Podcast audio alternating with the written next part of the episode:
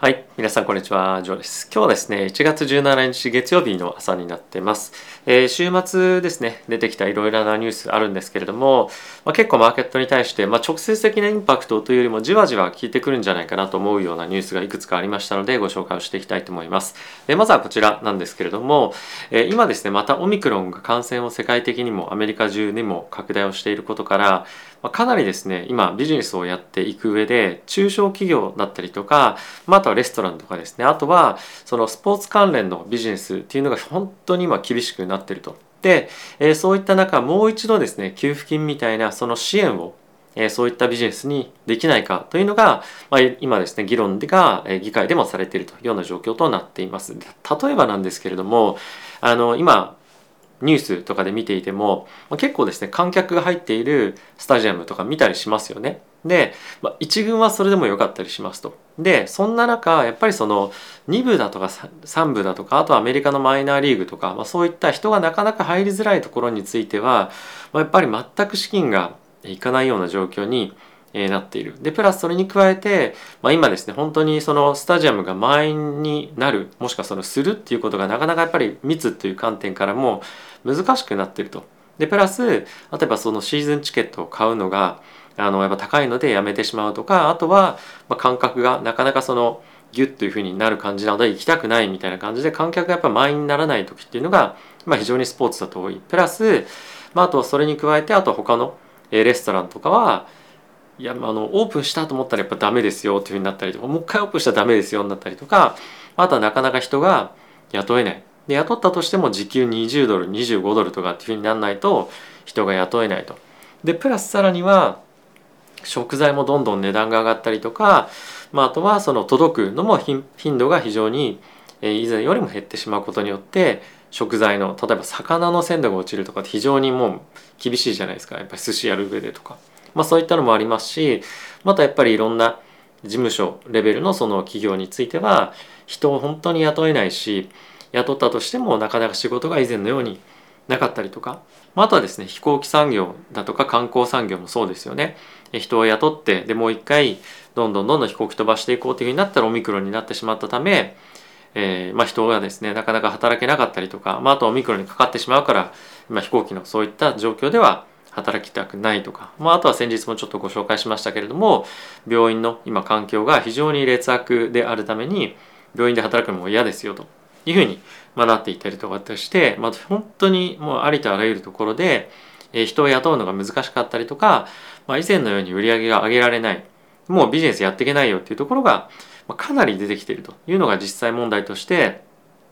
え今あります。ただし議会としてはいやいやもう十分にお金渡したでしょうっていうのが、まあ、ある程度の言い分だったりもするんですよね。ただしやっぱそのいろんな自分が担当しているところの地区を見てる国会議員の人たちからするともちろんその全般的にお金非常に多く配ったんだけれども局所的にやっぱりまだ十分ではない産業だったりとかビジネスだったりとかっていうのがある中でじゃあそれら全部潰れていいんですかっていうふうになるとまあそれはそれで違うじゃないですか。なのでまあそれに対して今後、まあ、追加的に予算を取ってさらにまあ幅広くではないんですけれども局所的に分配をしていくっていうことをやらないと米国の経済がまあ、結構本当に危ないんじゃないか。プラスさっき言ってみたいな病院とかの運営ができないようであれば、まあ、その衛生面もそうですし病院の中ですね。あとはやっぱりその本当に人と人とのその関わっていく上でのやっぱりその社会的にギスギスした問題っていうのがまた出てきたりもするわけじゃないですか。結構その昨年とか、まあ、その前の年もそうですけれどもブラック・ライブスマターが非常に世界中で注目を集めたりとかあとやっぱりその女性がなかなか仕事に行けない問題っていうのがあのやっぱりもう一度クローズアップされたりとかあと本当にいろんなアメリカの都市で、えーまあ休み中のところに対してもしくはオープンしてるところもいいんですけどガンガンガンガンガラスを割って物を取ったりとかまた最近があったのがロサンゼルスで、まあ、貨物船がですね、まあ、貨物だけじゃないんですけども貨物を運んでいく車両にどんどんどん忍び入ってで物を盗んででもその行く途中の線路が本当にもうゴミだらけになってるみたいなニュースも結構本当に頻繁に見るわけなんですけれども、まあ、やっぱりそういったところで治安がどんどんどんどん悪化しているっていうのも、まあ、こういったところの一つの大きな影響なんじゃないかなと思うんですね。でそうなってくるとじゃあよりもっとお金を配らなきゃいけないのかもっと国債発行しなきゃいけないのかっていうふうになるじゃないですか。でそうなってくるとやっぱり気になるのが、まあ、インフレの状況本当に今後どうなるのかっていうことだと思うんですけれども今あのやっぱり今マーケットのコンセンサスとして、えー、高く上がってきているのは2022年については4回利上げっていうところが結構織り込みに始めているというわけなので、まあ、そのあたりについてはある程度、まあ、4回利上げあるよね。プラス QT ってここ最近言ってますけれどもバランスシートの縮小ですよね。この辺りを高くどんどんどんどん推し進めているというようなことが、まあ、ある程度コンセンサスとしてなっている。今のこの状況で、まあ、世界的に有名な投資家のですねあのこのビル・アックマンさんですかね。という方が今回インタビューを受けて答えていたんですが3月の時点でフェットは50ベースポイント。2回分の利上げを一気にやるやるべきだっていうことをコメントしていました。でこれがマーケットへのインパクトどれぐらいあるかっていうと正直わからないんですがあの今のところ誰もこれは考えていないというか織り込んでない状況ですよね。でまあそういうわけなんですじゃあなんで50ベースポイント2回分の利上げを一気に3月にやるべきかっていうと今そのフェットが本当にその物価上昇、えインフレに対して戦う姿勢があるかどうかっていうのを見せていないと。そこは徹底的に戦うんだと。その物価上昇を抑えるんだっていう意思を表示しないとやっぱダメですよと。今は本当にフェットはクレディビリティ信頼をマーケットから失っていてこのマーケットの環境その物価上昇の環境を抑え込めるとマーケットは思っていないと。なのでまあその辺りの威厳ですよね。をまあしっかりと保つためにもここはかなり激しく動く必要があるんじゃないかっていうのをアックマンさんは言っています。でプラスそれに加えて、まあ、5回の利上げとかっていうのも、まあ、ありえるよねっていう話をしていたりとか、まあ、結構それは他の人も、まあ、あの一部では言ってたりもするんですけれどもその4回利上げだけじゃなくてしっかりともっと利上げやっていくぞっていうところの意思表示に加えてあの極端でもいいからそういった動きをしなきゃいけないみたいなことがまあ結構出てきてはいるんですよね。で本当にそれってできるのかっていうとさっきのあのこちらのニュースに戻るとやっぱり金利をバーンと上げるとその分借り入れの金利だったりとかも、まあ、大きくやっぱ跳ね上がるわけですよ。でそれが、まあ、例えばですけれども Google だとかマイクロソフトとかお金がもうすでにジャブジャブにあるところであればまあインパクトはあるにせよまあそんな従業員確保しまくらないといけないとかビジネスが立ち行かないみたいなそういったレベルではもう全く全然大丈夫ですと。ただし今本当にもう自利品な企業たちについては本当にまあプライムレートっていうか本当にいい非常にいいレートで借りれる企業とは違ってやっぱそれよりも全然全然利回りが借りるのが高いんですよねお金を。でそこからプラス例えば50ベースポイントとか、まあ、1%とかっていうのが金利が上乗せされるとうわもう払えないよと。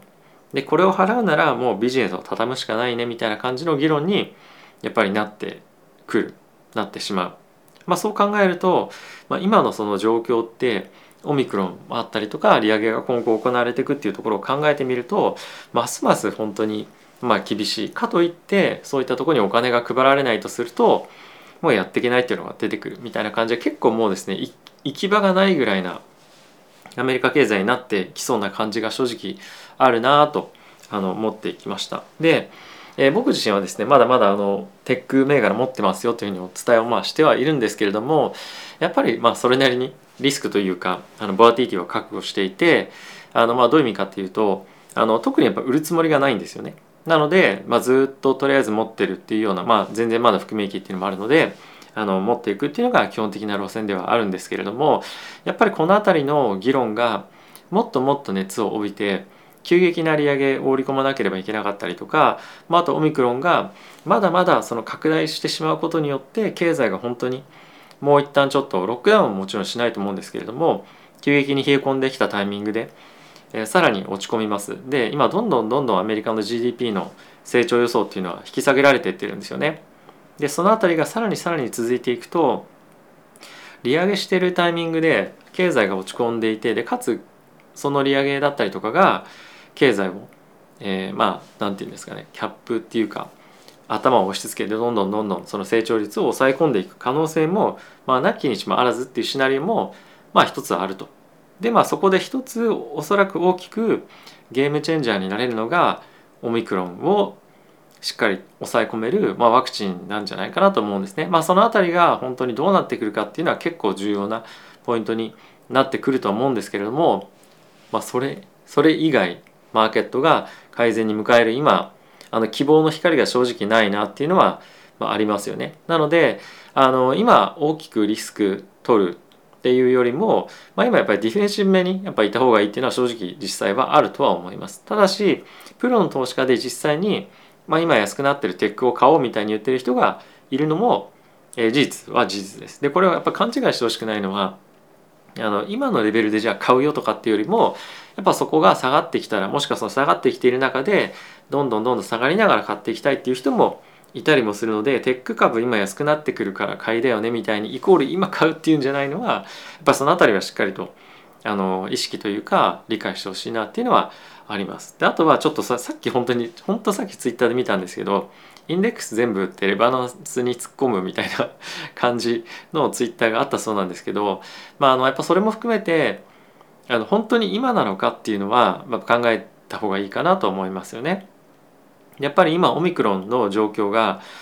あのすごい悪化していってる中でそれがピークにある程度もうなってきてますよオミクロンの感染がどんどん下がってきてますよっていうならいいと思うんですけれどもままだそういう状況にはなってきてないと。でプラスあのワクチンが出てくるのっていうのは3月にある程度完成して、まあ、多分市民の方というか国民が接種し始めるのって4月とかだと思うんですよ。でそれがどんどんどんどんもっと幅広い人がワクチンを接種できるようになるのって5月6月とか7月8月ぐらいまでどんどんやっぱかかるんですよね。そうなってくるとやっぱりこの夏ぐらいまでのこの数ヶ月、まあ、春の間に関しては結構厳しい状況が続く可能性は十分ある。もちろん決算とかでけあのいい銘柄がボーンと跳ねるのも可能性としてはある。ただし今っていうのはそういったことを考えてみても、まあ、過度にリスクを取るタイミングではないなっていうのはちょっとやっぱ感じられますよね。はい、でやっぱり今後どういうふうに、えー、このさっきあのー、まあ、出ていたいろんなその局所的な資金の供給とかっていうのが行われるのかもしくはやっぱりその今議論の中で、まあ、それはもうお金十分でしょうっていうところの議論もやっぱあるので多分この話もそんなにすぐはまとまらないでしょうと。でそうするとどんどんどんどん潰れてくるところが出てくる可能性があるでそんなニュースが出始めるとやっぱりアメリカの GDP の、えー、予想が悪くなってくるっていうところもあるでしょうし治安の悪化っていうところもあるでしょうしそれそれってやっぱりアメリカのあの本当にその何て言うんですかね悪い側面を引き出しやすくなってしまうとは思うのであのまあ何て言うんですかねその株価にはどう影響あるか分かりませんが、まあ、そういったニュースが出てくるとやっぱりセンチメントも下がってきやすくなると思いますしあの結構その絶望感みたいなのも出てくると、まあ、思うのでそのその国民の人たちですね。なんでまあその辺りは本当に心配だなと、まあそ、そんなニュースが出てくると、まあ、消費にどんどんどんどん回していこうみたいな感じの機運っていうのも減ってくると思うんですよね。はい、なので、まあ、そのオミクロンの状況は一つ非常に見ておきましょう。あとはやっぱり、えー、ここ最近の中小企業だったりとかあとはレジャー関係ここ最近のその雇用統計でもレジャー関係ってすごい減ってたんですよね。なのでレジャー関係また厳しいですと。まあ、レジャーっていうのはホテルもそうですしあとは今回航空産業もそこに入れていいんじゃないかと思います。あとは、ま、中小企業の今後破綻とかっていうのがもしかすると出てくるかもしれないので、ま、そこのニュースも見ておいた方がいいでしょうと。あとは今どんどんどんどん住宅の金利が上がっています。で1週間で50ベースポイント0.5%くらい上がっていたりもするので、ま、そこの金利が上がっていく中での、えー、まあいろんなその住宅価格の推移だったりとかも見ておかないといけないですし、まあ、それでもまだまだどんどんどんどん住宅価格が上がっていくようであれば金利がもっとかなり上がっていく可能性もあってそうすると変動金利で借りてる人たちっていうのがはもう返せないじゃんみたいな話になってくると思うので、まあ、その辺りの関連のニュースを見ておかなきゃいけない。であとはゲームチェンジャーとして3月近辺に出てくるオミクロン関連のワクチンのニュースは、まあ、絶対この辺りマストで見ておかなければいけないんですけれどもまあ、あとこれらのマクロ環境的なニュースに対してどう議会プラス FRB ですね FED が対応していくか。まあ結構本当に幅広いトピックではあるんですけれどもあのやっぱり今みたいな不安定な状況の中で結構小さいと思われるようなニュースがじわじわじわじわ効いてきてマーケットへのインパクトっていうところにつながってくると思うのであの本当毎日そういったニュースを中心にこのチャンネルではしっかりと伝えていけるように努力をしていこうかなと思うのと、まあ、あとはですねもう少しニュースのソース正直広げたいなと思っていて、まあ、時間がない中でどういうふうにやっていこうかっていうのはあるんですけれどもあのその辺りも考えているので、まあ、あの皆さんにできるだけいい情報を早く海外からしっかりと伝えるというところを頑張って今後もやっていこうかなと思うので、まあ、ぜひですね応援してくださるという方がいらっしゃったらチャンネル登録だったりとかあとはベルボタンも押していただけると本当にこのチャンネルの励みにサポートになりますのでよろしくお願いいたします。ということでまた次回の動画でお会いしましょう。さよなら。